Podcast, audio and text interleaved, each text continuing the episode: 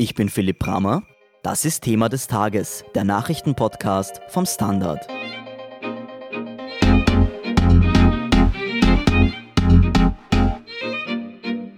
Corona als geheime Verschwörung der globalen Finanzelite, 5G als Auslöser und Bleichmittel als Schutz. Solche Fake News und Verschwörungstheorien haben gerade Hochkonjunktur. Warum gerade jetzt so viele Falschnachrichten kursieren, erklärt Markus Sulzbacher vom Standard.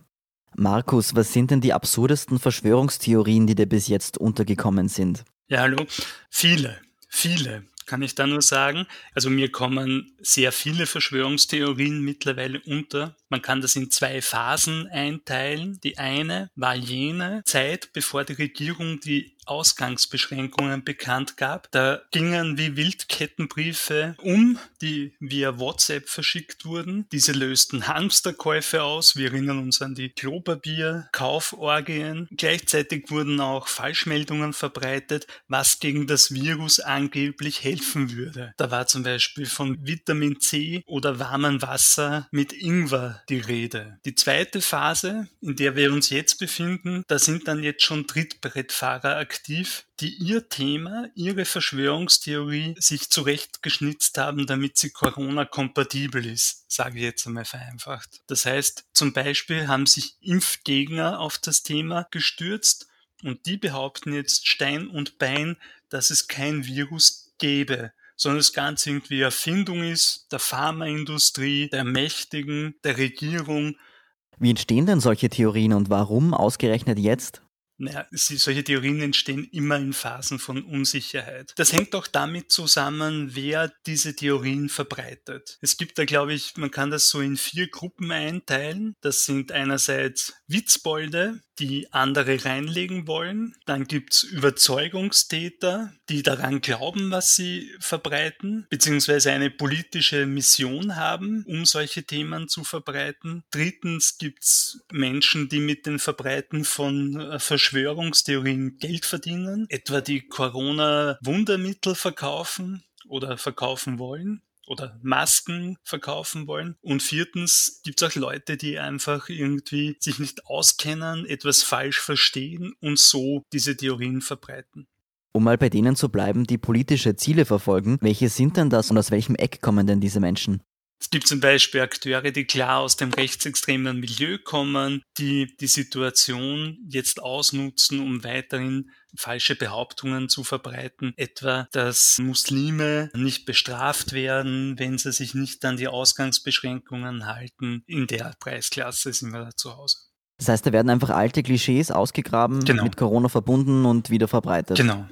Was man ja auch immer wieder hört, ist, dass 5G Corona verbreiten soll. Da frage ich mich ja schon, wie kommt man denn eigentlich auf sowas?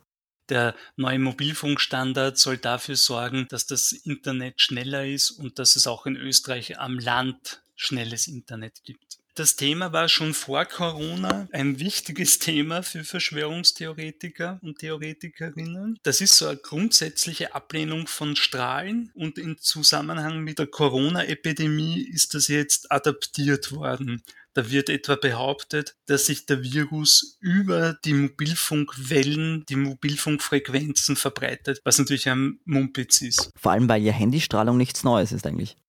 Na, das gab es schon bei 3G, also der Vorvorgängergeneration von 5G. Und das Thema Handystrahlung begleitet die Handybauer und Mobilfunker, seit es sie gibt. Da gab es schon immer irgendwie Proteste dagegen und Ängste. Wer ja auch im Zentrum der Verschwörungstheorien steht, ist Bill Gates. Was hat es denn damit auf sich? Ja, um Bill Gates gibt es sehr viele Theorien und Behauptungen. Etwa er hätte ein Patent auf das Coronavirus, er würde die WHO bezahlen, er würde Menschen Mikrochips einpflanzen lassen und so weiter. Und warum ausgerechnet Bill Gates?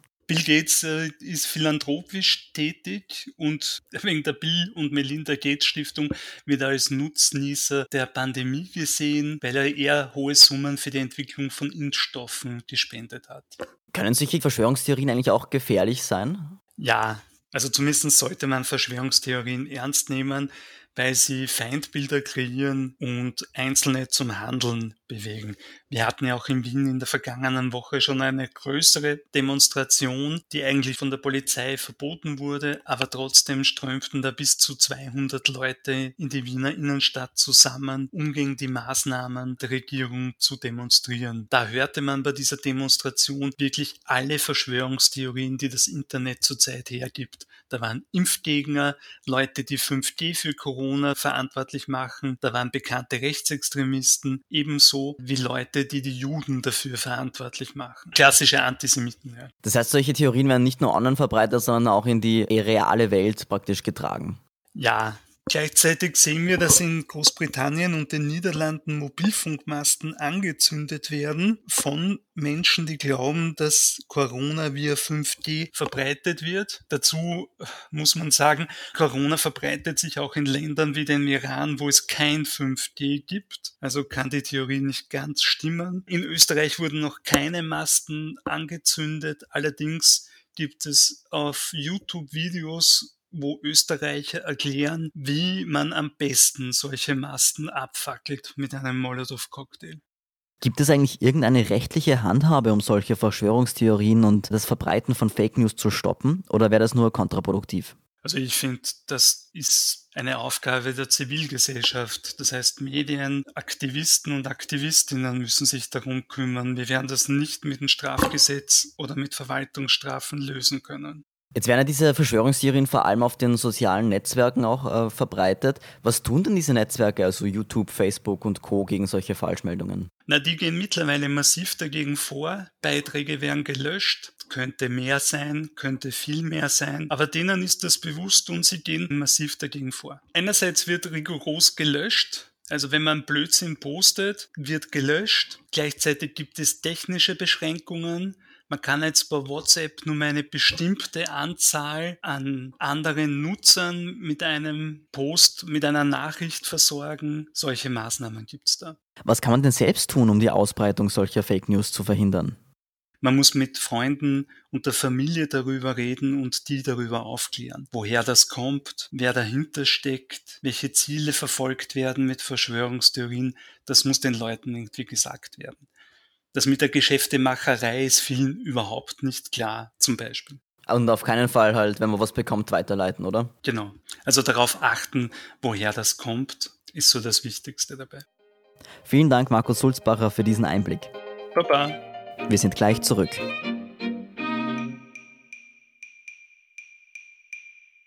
Guten Tag, mein Name ist Oskar Bronner.